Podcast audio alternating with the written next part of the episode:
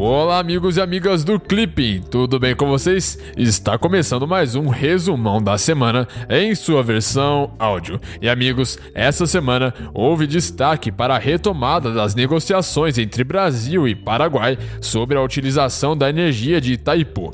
E vai acompanhar também os desdobramentos das discussões sobre a Amazônia que devem ocorrer na reunião do G7 durante o fim de semana. E a evolução dos protestos em Hong Kong que podem ter consequências consequências na guerra comercial entre Estados Unidos e China. Então vamos para as principais notícias dos dias 19 a 23 de agosto de 2019. América Latina e Caribe. No sábado, dia 17, houve um protesto pacífico contra a presença de venezuelanos em Pacaraima, no estado de Roraima, exigindo mais segurança e organização na cidade fronteiriça. O protesto provocou o cancelamento da viagem do chefe do Acnur, a agência de refugiados da ONU, Filipe Grande. Em Roraima, ele visitou apenas a capital, Boa Vista, onde fez apelo pela necessidade de mais ajuda humanitária para a situação e de aceleração do processo de interiorização dos refugiados. Atualmente, o fluxo médio de venezuelanos para o Brasil é de 600 por dia, segundo a operação acolhida. E vale lembrar que o Acnur estima que 4,3 milhões de venezuelanos fugiram da crise política e econômica em seu país, indo em sua maioria para a Colômbia, país que recebeu 1,2 milhão de venezuelanos, Peru, Chile e Equador. Na terça-feira, dia 20, Brasil e Paraguai retomaram em Brasília as negociações sobre a utilização de energia na usina de Itaipu, quase três semanas depois que o acordo anterior, assinado em maio, foi suspenso em consequência de uma crise política no país vizinho. E vale lembrar que o Tratado de Itaipu foi assinado entre Brasil e Paraguai para o aproveitamento hidrelétrico do Rio Paraná. O tratado determina a construção da usina hidrelétrica de Itaipu e a criação da empresa Itaipu Binacional, empresa brasileiro-paraguaia com igual participação de capital, que é responsável pela administração da hidrelétrica. Também na terça-feira, dia 20, o governo brasileiro emitiu uma portaria interministerial para impedir a entrada no Brasil de altos funcionários do governo da Venezuela, replicando medidas já adotadas pelos Estados Unidos, Chile, Argentina e Colômbia. Terão seu ingresso vetado no Brasil altos funcionários do regime venezuelano que, por seus atos, contrariam princípios e objetivos da Constituição Federal, atentando contra a democracia, a dignidade da pessoa humana e a prevalência dos direitos humanos. A portaria não define a lista de pessoas que deverão ser impedidas de entrar no país, apenas determina que deverá ser preparada pelo Ministério das Relações Exteriores e depois enviado ao Ministério da Justiça para ser repassado aos postos de fronteira que deverão atuar para barrar a entrada. Na quinta-feira, dia 22, o ministro da Defesa Nacional João Gomes Cravinho e o presidente da Embraer Defesa e Segurança Jackson Schneider assinaram na presença do primeiro-ministro de Portugal Antônio Costa um contrato de aquisição pela Força Aérea Portuguesa de cinco aeronaves KC-390 e de um simulador de voo produzidos pela empresa brasileira.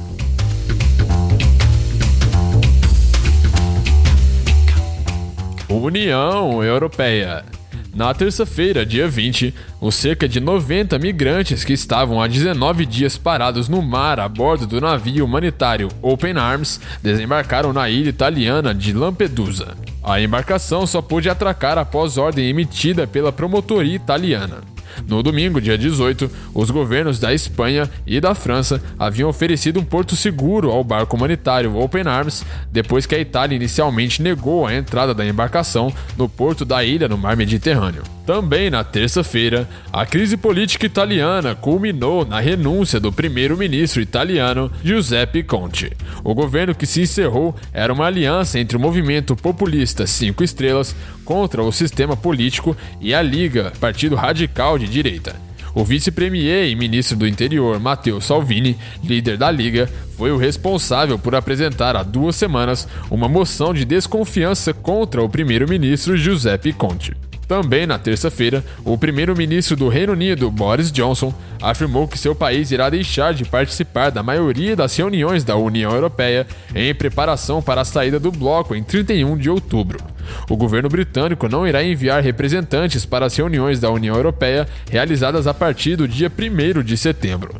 E vale lembrar que em junho de 2016, o referendo sobre a permanência do Reino Unido na União Europeia determinou a saída do bloco. O governo brasileiro recebeu com respeito o resultado do referendo. O Brasil confia que essa decisão não irá deter o processo de integração europeia, nem o espírito de abertura ao mundo que caracterizam e devem continuar a caracterizar tanto o Reino Unido como a União Europeia confia igualmente que todos os esforços serão feitos para assegurar uma transição suave e estável.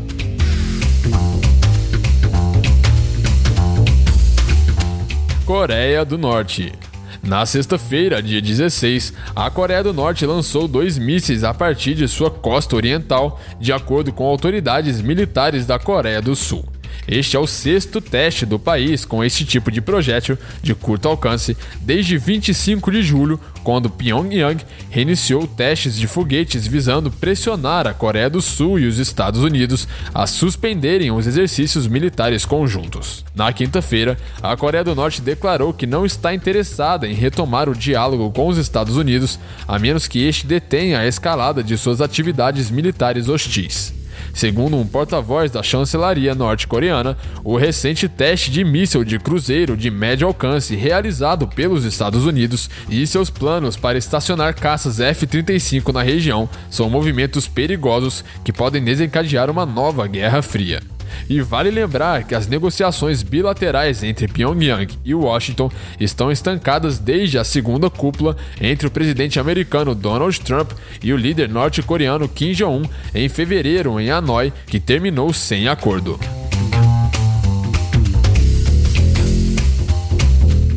China no domingo, dia 18, centenas de milhares de manifestantes pacíficos tomaram as ruas de Hong Kong na 11ª semana seguida de protestos. Na terça-feira, a chefe executiva de Hong Kong, Carrie Lam, declarou que está disposta a criar uma plataforma de diálogo com os manifestantes, mas não aceitou as demandas feitas por eles. O vice-presidente dos Estados Unidos, Mike Pence, disse que um acordo que coloque um ponto final na guerra comercial sino-americana depende diretamente de uma resolução pacífica para a crise no território chinês.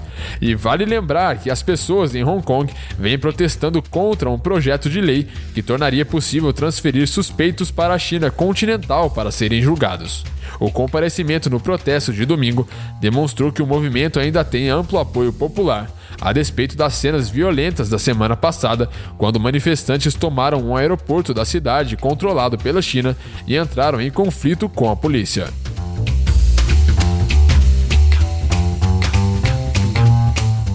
Rússia. Na terça-feira, a Rússia classificou como escalada de tensões militares o lançamento de mísseis de médio alcance anunciado pelos Estados Unidos na última segunda. Foi o primeiro evento do gênero desde a Guerra Fria, uma resposta ao fim do Tratado de Armas Nucleares de Alcance Intermediário, o INF na sigla em inglês. E vale lembrar que após seis meses de diálogo, a Rússia e os Estados Unidos selaram no início de agosto o fim do Tratado de Forças Nucleares de Alcance Intermediário, o INF na sigla em inglês. Assinado em 1987 pelos ex-presidentes dos Estados Unidos e da Rússia Ronald Reagan e Mikhail Gorbachev, o texto proíbe o uso de mísseis de médio alcance, que seria de 500 km a 5.000 km, tanto convencionais quanto nucleares. O INF entrou em vigor em 1988.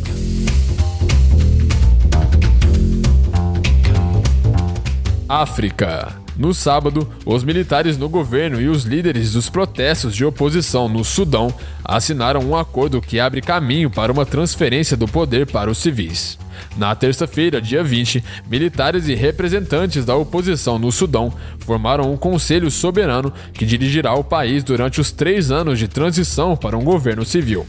E vale lembrar que, concluído no início de agosto, o acordo pôs fim a cerca de oito meses de protestos que provocou a queda do presidente Omar al-Bashir após 30 anos no poder. Na sequência, as manifestações se voltaram contra os generais do Conselho Militar de Transição que lhe sucedeu. O pacto foi alcançado graças à mediação da Etiópia e da União Africana.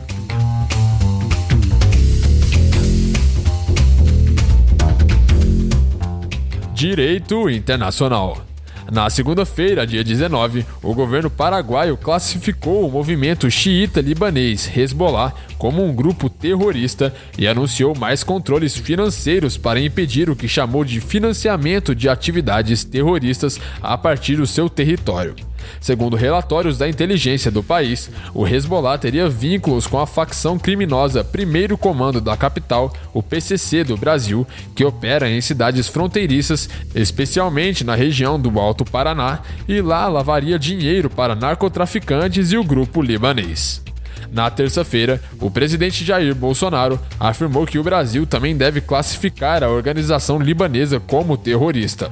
A legislação brasileira não prevê que um grupo seja declarado terrorista sem que haja um reconhecimento anterior pelo Conselho de Segurança da ONU, a Organização das Nações Unidas.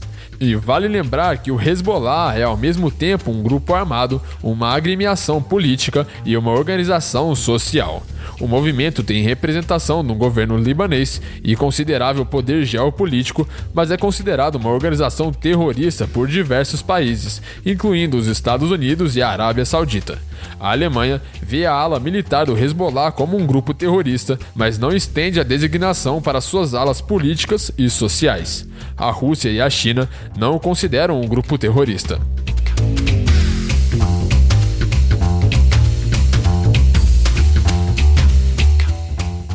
Meio Ambiente. Na quinta-feira, dia 22, o presidente da França, Emmanuel Macron, afirmou que os incêndios na Amazônia devem fazer parte da agenda da cúpula anual do G7, que ocorre no fim de semana em Beatriz, no sudoeste francês.